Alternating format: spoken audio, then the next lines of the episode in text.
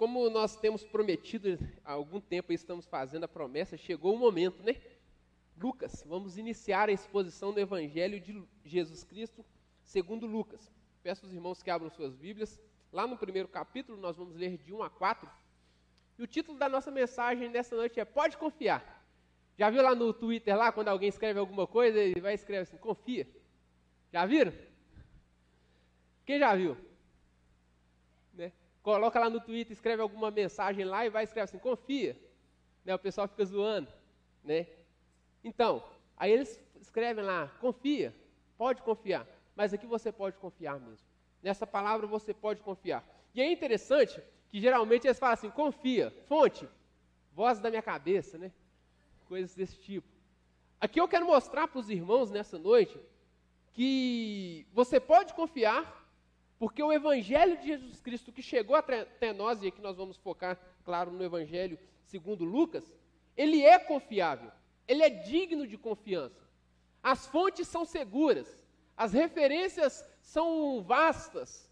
Então, não é algo que surgiu da mente de qualquer ser humano. Não é algo, não são vozes da cabeça de Lucas, mas ele tem fontes seguras. E é isso que nós vamos ver nesta noite. Lucas capítulo 1, de 1 a 4, está escrito assim: Visto que muitos já empreenderam uma narração coordenada dos fatos que entre nós se realizaram, conforme nos transmitiram os que desde o início foram deles testemunhas oculares e ministros da palavra. Igualmente a mim pareceu bem, depois de cuidadosa investigação de tudo desde a sua origem, dar-lhe por escrito, excelentíssimo Teófilo, uma exposição em ordem, para que você tenha certeza das verdades em que foi instruído. Senhor, nós te pedimos que em nome de Jesus Cristo o Senhor fale conosco por meio da tua palavra. Abra as nossas mentes. É a oração que nós fazemos em nome de Jesus. Amém. O Evangelho é uma mensagem fidedigna e ainda que em última análise precisemos da fé para aceitá-lo, ela apela a nossa, ela, ele apela à nossa racionalidade. O Evangelho é uma mensagem fidedigna. E ainda que em última análise precisemos de fé para aceitá-lo, ele apela à nossa racionalidade. Nós veremos alguns argumentos que corroboram para sua confiabilidade. O primeiro argumento que nós percebemos a partir deste texto é que é o argumento do amplo material. Lucas começa o seu prefácio, o seu prólogo, dizendo o seguinte: olha, muitos já empreenderam uma narração coordenada dos fatos que entre nós se realizaram. Lucas inicia a sua narrativa, inicia este prefácio, melhor dizendo, já apontando que ele tinha acesso a amplo material para que ele pudesse pesquisar. As coisas que ele estava escrevendo tinham fontes, muitas fontes, muitos materiais que ele pôde acessar, que ele pôde ajuntar e então, a partir desses materiais, escrever este evangelho que nós temos em mãos agora. Sabe quando acontece algo e isso se torna notícia em todos os canais, em todos os veículos de comunicação que nós conhecemos? Você liga a TV, está a notícia lá, você acessa o Twitter, várias notícias. Você acessa o Instagram, tem lá também. Você liga o rádio, está falando daquele assunto. Você a, acessa o Google, o Yahoo, tem o Yahoo lá de notícias lá também, também está lá. Todos os canais de notícia estão falando do mesmo assunto. E então você pode analisar aquela, aquele acontecimento, aquele fato, a partir de vários olhares, a partir de vários testemunhos. E isso certamente ajuda você a concluir a verdade a respeito daquele, daquele acontecimento. Lucas diz que muitos empreenderam uma narrativa coordenada. É interessante porque ele não está dizendo que esses que empreenderam essa narrativa falharam. Não, ele está dizendo que ele estava escrevendo, que o que ele estava escrevendo era fruto de amplo material de pesquisa. Pelo menos três fontes aqui, os estudiosos, é, é consenso entre os estudiosos. Pelo menos três fontes aqui é consenso entre os estudiosos. Ele acessou o Evangelho de Marcos, já que o Evangelho de Marcos foi o primeiro evangelho a ser escrito. Apesar de na sua Bíblia começar com Mateus, já é consenso que o evangelho mais antigo é o Evangelho de Marcos. Então ele acessou o Evangelho de Marcos, ele acessou um material que nós chamamos de fonte Q. O que é essa fonte Q? É todo um material que você encontra em Marcos, que você encontra em, é, que você encontra em Marcos, em Lucas, mas não encontra em Mateus. Ou que você encontra em Mateus e Lucas, mas não encontra em Marcos. É uma coletânea de escritos a respeito dos ensinamentos de Jesus, que hoje nós não temos acesso, mas depois de muitas pesquisas, eles chegaram, olha, se está em Mateus, está em Marcos, se está em Mateus está em Lucas, mas não está em Marcos, quer dizer então que Mateus e Lucas acessaram algum material que Marcos não tinha. Que material é esse? Essa fonte Q. Então tem essa fonte Q, que é essa coletânea de ensinamentos a respeito, é, a coletânea de ensinamentos que Jesus transmitiu, e também tinha a tradição oral. Essa é uma outra fonte que se utilizava naquela época, a tradição oral. Aí você fala assim, ah, mas tradição oral não tem valor histórico. Pode não ter valor histórico para nós hoje, mas antigamente, na antiguidade, era uma das fontes mais seguras e confiáveis que se conhecia.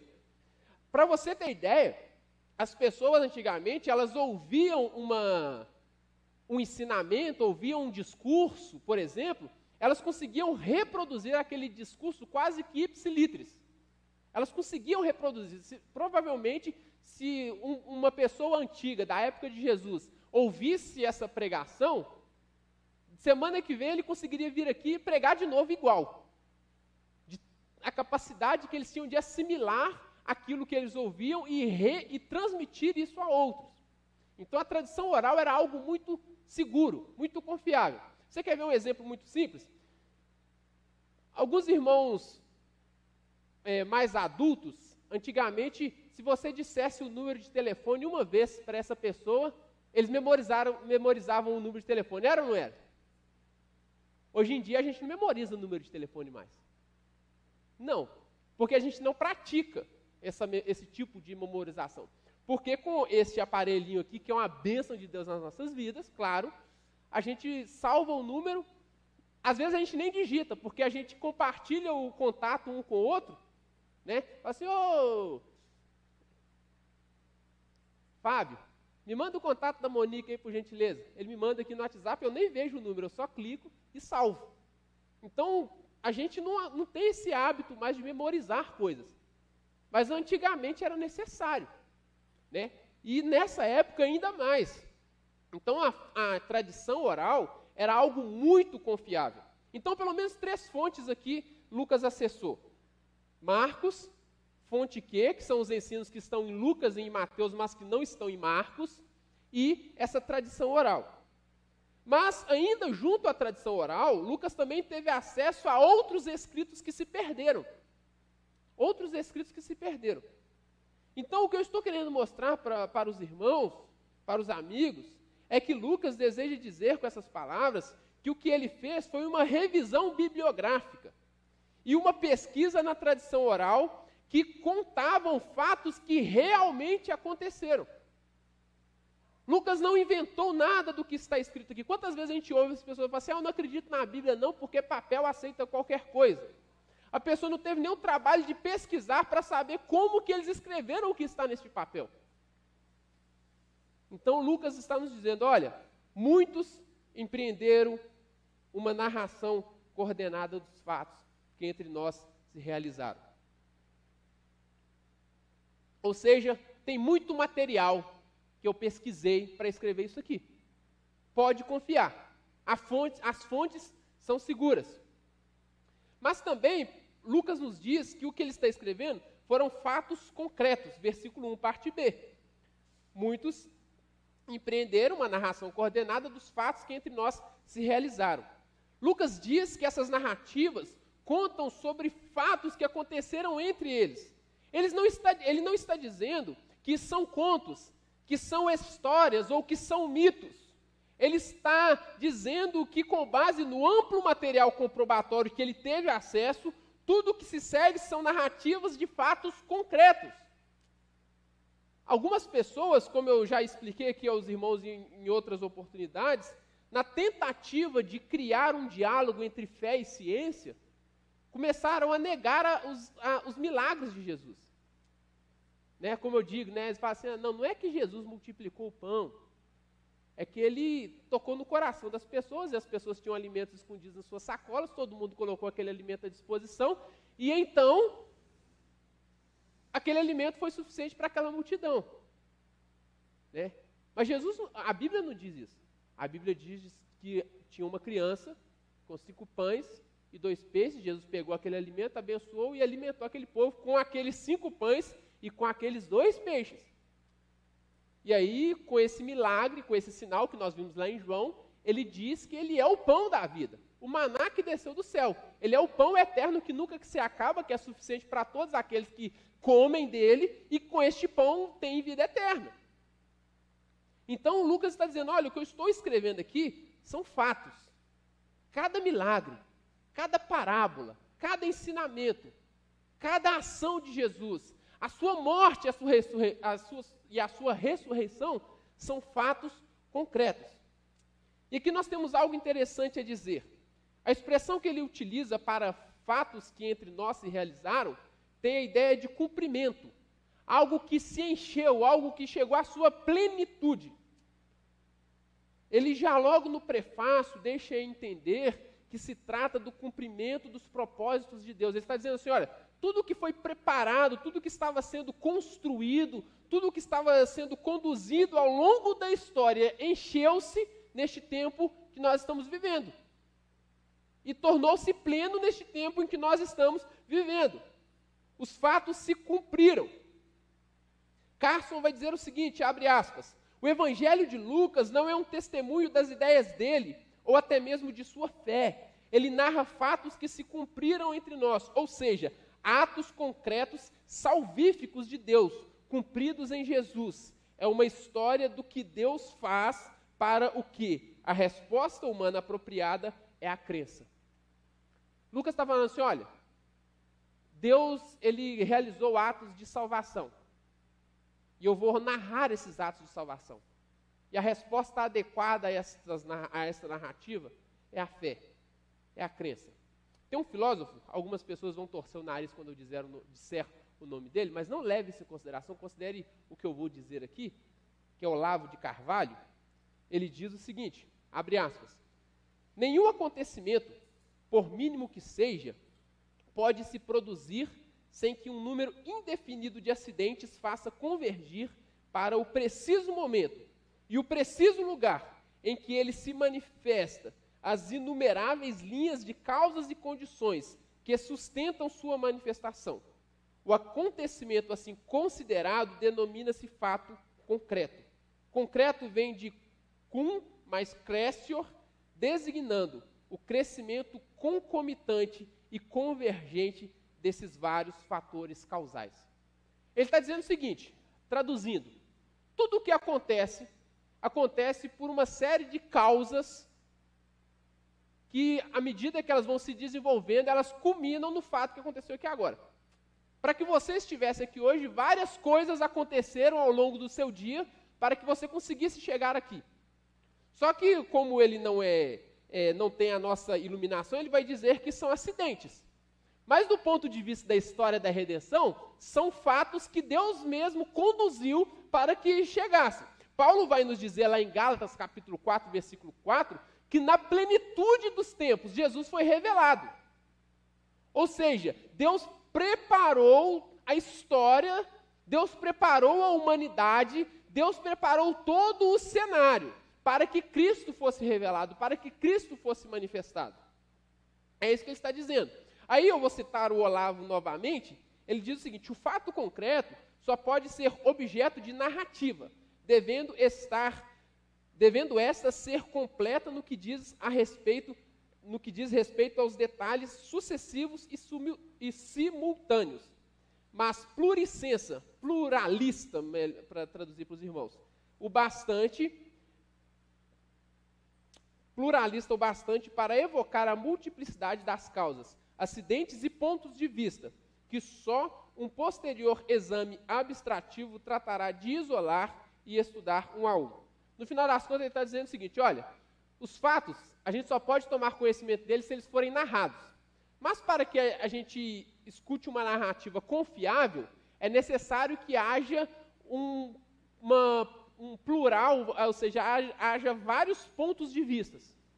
Haja vários pontos de vista, várias pessoas que viram o mesmo fato e que relatem o mesmo fato a partir do seu ponto de vista, e então você junta todos esses relatos desses múltiplos pontos de vista, e então você consegue concluir o que de fato se trata aquele acontecimento.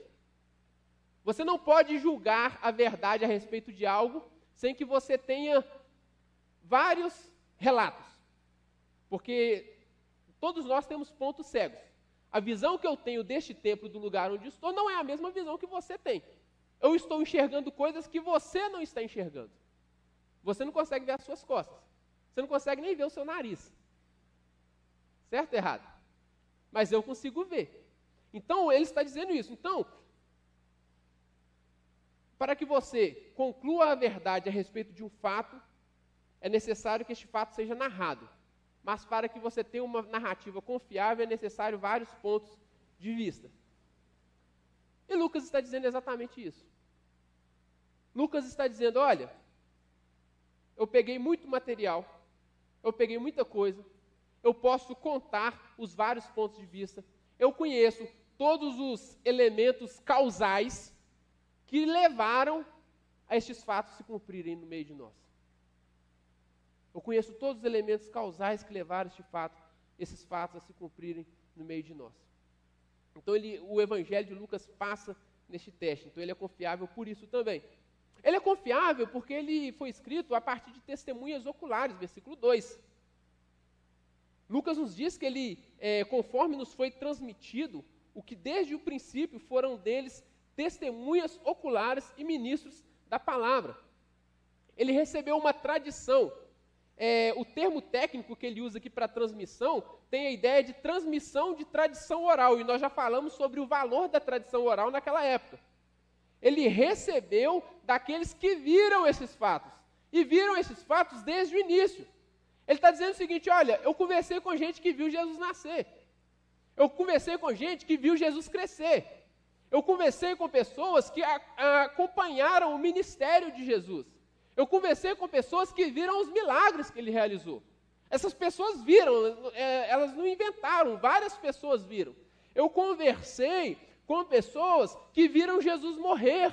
E eu conversei com pessoas que viram Jesus ressuscitar. É isso que ele está falando.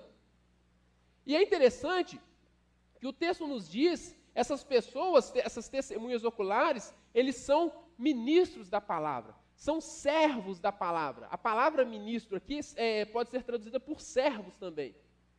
Eles eram servos da palavra, da palavra. Eles não são apenas pessoas que viram, mas pessoas que entenderam e foram impactadas e foram transformadas, foram cooptadas por essa palavra. Pessoas que viram o ministério de Jesus, que viram seus ensinamentos, que viram seus milagres, que viram a sua morte e ressurreição, e diante desses fatos, elas reconheceram o que Deus estava fazendo no mundo através de Jesus. Elas viram, elas entenderam o que Deus estava fazendo através de Jesus. Como, por exemplo, aqueles 500 a quem Jesus apresentou-se ou apareceu depois de ter ressuscitado. Como, por exemplo, Tiago, a quem Jesus apresentou-se depois de ter ressuscitado, ou o próprio apóstolo Paulo, a quem Jesus apareceu, que ele fala que eu sou um filho abortivo, lá em 1 Coríntios capítulo 15, a partir do versículo 6, Paulo diz isso. Jesus, depois de ressuscitado, apareceu a mais de 500, apareceu a Tiago, apareceu aos demais apóstolos, e a mim como um filho abortivo, ele apareceu também. Nós vimos ele ressuscitado. Todos esses que, diante do que viram, entenderam que Jesus era a palavra de Deus. Jesus era a palavra de Deus para o mundo. E então eles se tornaram servos da palavra. Se tornaram servos de Jesus porque Jesus é a própria palavra encarnada.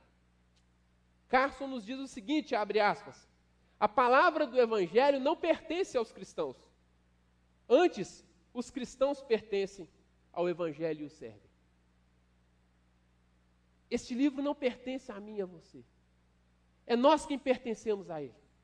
Nós somos servos da palavra de Deus, porque nós somos servos de Jesus, e Jesus é revelado através desta palavra.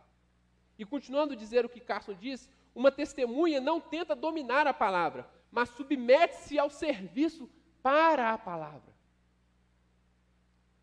Como eu já disse, né, já ouvi muita gente dizer: ah, eu não acredito na Bíblia porque papel aceita tudo. A verdade é que o que está escrito neste livro é o testemunho de gente que viu e ouviu a Deus e tiveram as suas vidas mudadas. As pessoas que. O, o testemunho que nós temos aqui é testemunho de gente que viu e ouviu o que Deus estava fazendo e falando através de Jesus. E tiveram as suas vidas transformadas e elas olharam e falaram assim: Olha, eu não posso deixar de falar do que eu vi e do que eu ouvi. Eu tenho que contar para todo mundo porque essa palavra mudou a minha vida, transformou a minha vida. E se ela mudou a minha vida, se ela transformou a minha vida, eu agora sou cativo a ela, e eu vivo por ela, e eu vivo através dela, e eu vivo para proclamá-la a todos quanto eu tiver oportunidade. O cristão que não tem esse relacionamento com a palavra de Deus, na verdade, não sei se ele tem relacionamento com Deus, eu não sei se ele pode ser chamado de cristão. Porque o cristão que realmente, o verdadeiro cristão, ele tem a sua vida transformada pela palavra. Ele tem uma vida que é submetida à palavra. Ele proclama essa palavra. Porque ele teve a sua vida transformada. Lucas também vai dizer que ele fez uma pesquisa acurada. Versículo 3, parte A.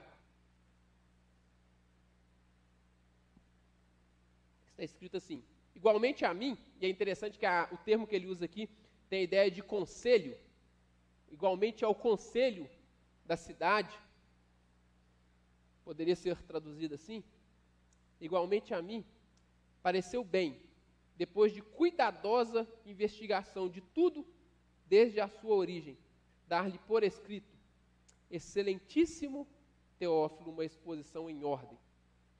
Pareceu a mim, depois de cuidadosa investigação, pareceu bem a mim, depois de cuidadosa investigação. Com todo o material que Lucas tinha em mãos, ele precisou se debruçar diante desse material.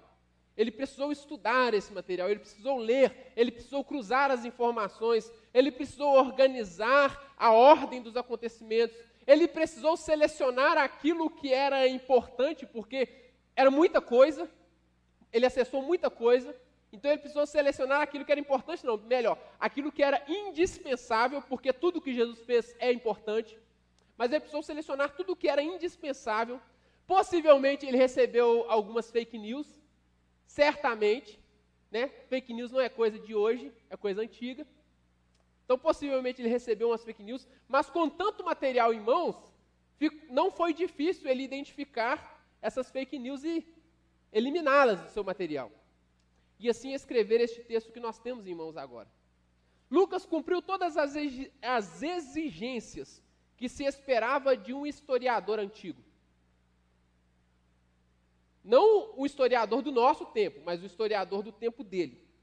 O texto que nós temos em mãos, irmãos, é, nós podemos dizer que, considerando o padrão da antiguidade, é coisa boa, é material bem feito.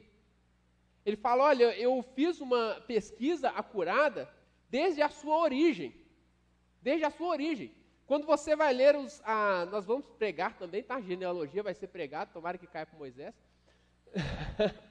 Mas nós vamos pregar a genealogia e você vai ver que a genealogia em Lucas vai. Quantos irmãos sabem até, que, até onde vai a genealogia em Lucas? Vai até Adão. Vai até Adão. Ele conta a genealogia de Jesus até Adão. Mateus vai até Abraão. Lucas vai até Adão. Eu falo assim, ó, desde a origem, mas é desde a origem mesmo. Desde quando começou todas as coisas. Porque Lucas, ele entende que a história, eu vou falar sobre isso um pouquinho mais à frente, a história da redenção, ela é a história da humanidade. A história da redenção, a história do que Deus fez em nós e por nós, é a história do que Deus fez ao longo de toda a história da humanidade.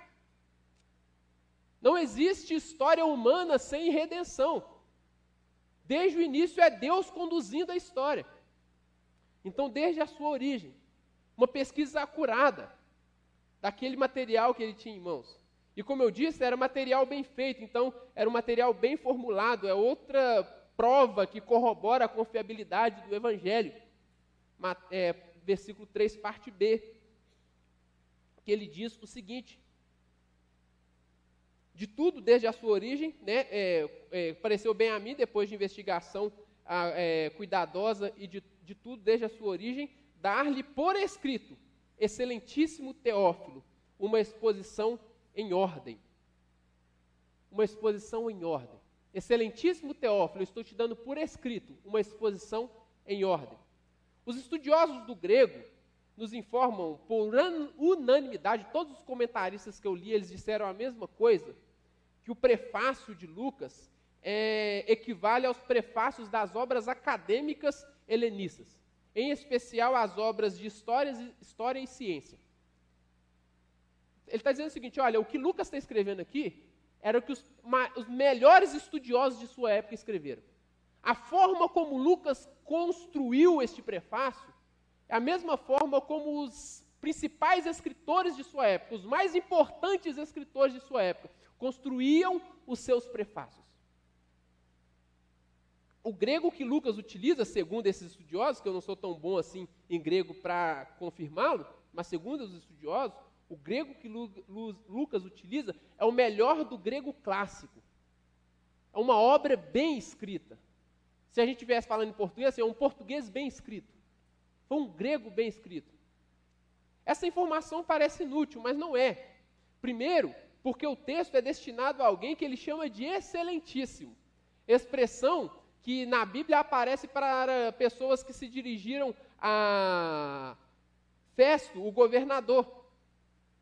O governador de Roma, o ter, Tertúlio, Tértulo, ele é, se aproxima, que era um orador que vai acusar Paulo, ele se aproxima de Festo, lá em Atos capítulo 24, versículo 13, e fala: Excelentíssimo Festo, quando Paulo vai fazer a sua defesa e se é, é, é vai conversar com Festo, ele fala: ó oh, excelentíssimo Festo.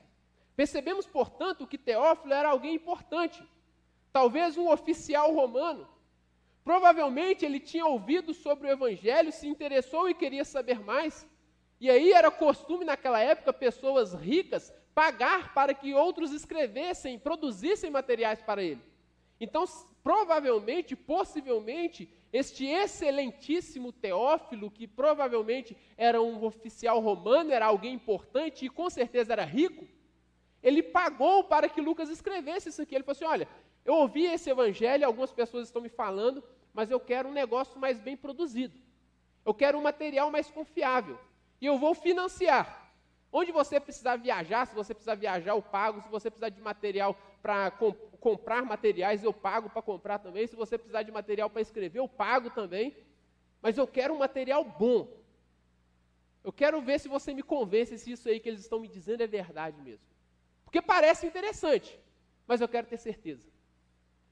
Parece interessante, mas eu quero ter certeza. Então parece que essa informação de que o, de que o grego dele é um grego excelente, de que o prefácio é um prefácio super bem escrito, mas não. Porque a pessoa que queria ouvir essas verdades era alguém exigente. Era alguém que queria ter certeza de que aquele evangelho era algo que merecia confiança. Então, se tratando de quem era, Lucas não poderia entregar um material feito de qualquer maneira. Isso parece também irrelevante, mas, como eu já disse, Quantas vezes nós ouvimos as pessoas dizerem: ah, a Bíblia é um livro de contos. Um livro de contos para pessoas ignorantes. Quem já ouviu isso? A Bíblia é um livro de contos, de histórias, historinhas para pessoas ignorantes. É... Mas o que nós vemos aqui é que, na verdade, a Bíblia, e não somente o Evangelho de Lucas, mas toda a Bíblia, é um monumento literário que conta a história da humanidade de um ponto de vista que ninguém é capaz de contar do ponto de vista divino. A Bíblia conta a história da redenção. E como eu já disse, a história da redenção faz parte da história da humanidade. É a minha história, é a sua história. E o ser humano, quando tem os seus olhos abertos para conhecer a sua verdadeira história, e a sua verdadeira história não é a história que te contaram. A sua verdadeira história não é a história que os professores de história te contaram no colégio. A sua verdadeira história é a história que Deus contou a respeito de você. A sua verdadeira história é a história que é revelada nesta palavra. Você pode não aceitar, mas é. Então, quando o ser humano se depara com a sua verdadeira história, essa história que nos diz que essa angústia que nós experimentamos e não sabemos explicar, na verdade, é saudade do lar que nós abandonamos. O ser humano que vive correndo atrás de coisas e não consegue entender, porque ele busca, busca, busca e não encontra o que satisfaz a sua alma. É porque ele não sabe que, na verdade, ele está correndo atrás do lar que um dia ele abandonou, que ele está com saudades de casa. Mas com a chegada do reino, nós podemos voltar para o lar. Nós certamente iremos, quando nós entendermos isso, quando nós entendermos que com a chegada do reino nós podemos voltar para o nosso lar, nós podemos chegar ao lugar que nós sempre procuramos, nós certamente iremos dar tudo o que tivermos para que essa história seja real em nossas vidas. Como as, pará as parábolas do tesouro escondido e da pérola de grande valor, lá em Mateus capítulo 13, versículos 44 a 46, de um homem que encontrou um tesouro muito valioso, enterrou aquele tesouro num campo e então ele vendeu tudo o que tinha e comprou aquele campo. Ou de um homem que era negociador de pérolas e encontrou a pérola, a pérola mais valiosa que ele já tinha visto na sua vida. E então ele vendeu tudo o que ele tinha e comprou aquela pérola. Teófilo ouviu aquelas histórias sobre Jesus e ele pensou: olha, se tudo isso que eu estou ouvindo a respeito desse, desse Jesus for verdade, se tudo isso que eu estou ouvindo a respeito de Jesus for verdade, eu estou disposto a pagar o preço que for necessário para que isso seja verdade na minha vida. Eu estou disposto a pagar o preço necessário para que eu conheça de fato essa história. O que ele não sabia é que o que ele estava pagando não era nada comparado ao que ele haveria de receber. O que nós recebemos da parte de Deus, nós nunca poderíamos pagar que era aquele dinheiro que Teófilo estava dando para Lucas escrever este material? Não era nada diante da vida que ele estava recebendo. Por fim,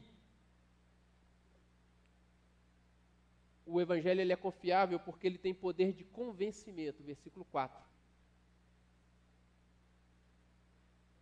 Para que você tenha plena certeza das verdades em que foi instruído. Lucas avisa que tão logo Teófilo recebesse aquele material e o lesse, ele seria convencido das verdades que ele havia aprendido ou que ele, que ele tinha ouvido. Percebe que Lucas não desvaloriza o que Teófilo já tinha. Ele apenas corrobora. Ele fala assim: olha, tudo que você ouviu é verdade. Só que com esse material você vai ter certeza que tudo que você ouviu é verdade. Eu estou escrevendo isso aqui para comprovar, para provar que o que você ouviu a respeito de Jesus é verdade. Essa semana eu estava vendo um testemunho de uma senhora, de uma mulher, melhor dizendo. E essa mulher, segundo o testemunho dela, ela era filha de professor de história e filha de professora, não lembro de qual disciplina, mas ela era filha de dois professores. E ela conta que ela foi criada para ser a melhor da classe. Ela foi criada para ser a melhor aluna. Ela era uma excelente estudante. Ela chegou na universidade e ela era uma universitária brilhante. Ela tinha as melhores notas. Ela tinha o melhor desempenho na faculdade. A ponto de o professor dela é, convidá-la para ajudá-lo é, a revisar os textos que ele escrevia. O, o professor dela escrevia textos científicos e ela tinha a tarefa de procurar falhas lógicas no texto. A tarefa dela era olhar se aquele texto que aquele professor dela tinha escrito tinha alguma falha na lógica. Então ela era extremamente capaz de perceber em um discurso, em um argumento, se aquele argumento tinha era lógico, se ele era confiável em sua logicidade ou se ele era falho. E durante a vida dela, ela vai contando a história dela, certo é que um dia ela foi a uma igreja, convidada por uma amiga. E quando ela senta naquela igreja, o pastor chega a hora da pregação, da mensagem, e ela falou assim: agora eu vou provar que esse povo está tudo errado. E aí ela começou a observar a pregação daquele pastor. Ela falou assim: Eu vou descobrir as falhas, as falhas lógicas do argumento dele. E ela foi ouvindo a mensagem, ela foi ouvindo a mensagem, ela foi ouvindo a mensagem. Quando chegou no final da mensagem, ela falou assim: Não tem falha. O argumento é lógico. O argumento é bem construído. Não tem como eu dizer que este argumento dele é ruim. Eu não acredito. Mas falha não tem.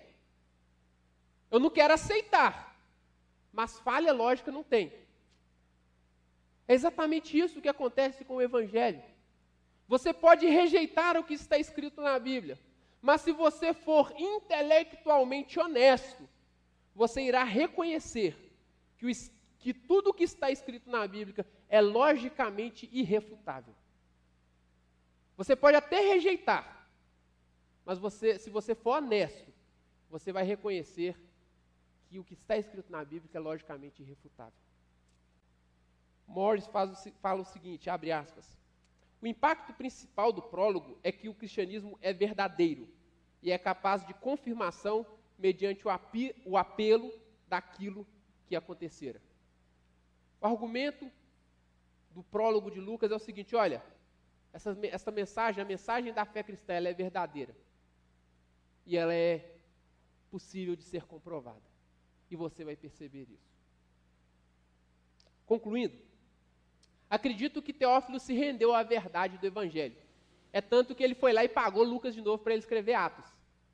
Você ler lá no livro de Atos, você assim, olha, olha, excelentíssimo Teófilo, eu já escrevi uma parte, agora eu vou continuar. Né? Ele acreditou. Ele falou assim, é, não tem como ser contra o que está escrito aqui. Eu tenho que me render a esta verdade. E ele ficou tão empolgado que ele falou assim: agora escreve o que, que vocês estão fazendo aí. Como que vocês estão contando essa mensagem para todo mundo? Como que foi que essa mensagem chegou até mim? Ele ficou tão empolgado que ele pagou para continuar. Durante essas exposições, eu quero desafiar você a caminhar conosco através deste livro. Eu tenho certeza que até o final você irá concluir que a história da redenção realizada através de Jesus é verdadeira. Você poderá rejeitar, mas jamais você poderá refutar. Você pode até rejeitar, mas refutar, eu te garanto que não. E você que já é crente, você vai ter mais material para fundamentar a sua fé e conduzir outros à verdade. Quero convidar você, meu irmão, que é crente, aprofunde no conhecimento da verdade, para que você possa conduzir outros a esta verdade. Você que ainda não acredita, eu quero te desafiar a caminhar por este livro. E no final, eu gostaria de desafiá-lo a dizer se você consegue refutar o que está escrito nele ou não. Você pode até não aceitar, mas refutar eu te garanto que você não consegue. Porque não é a minha palavra, é a palavra de Deus. E Deus não falha. Nele não há falha de lógica. Nele não há falha de lógica. Que Deus nos abençoe, que nós possamos nos sentir motivados a partir dessa palavra. Amém? Vamos ter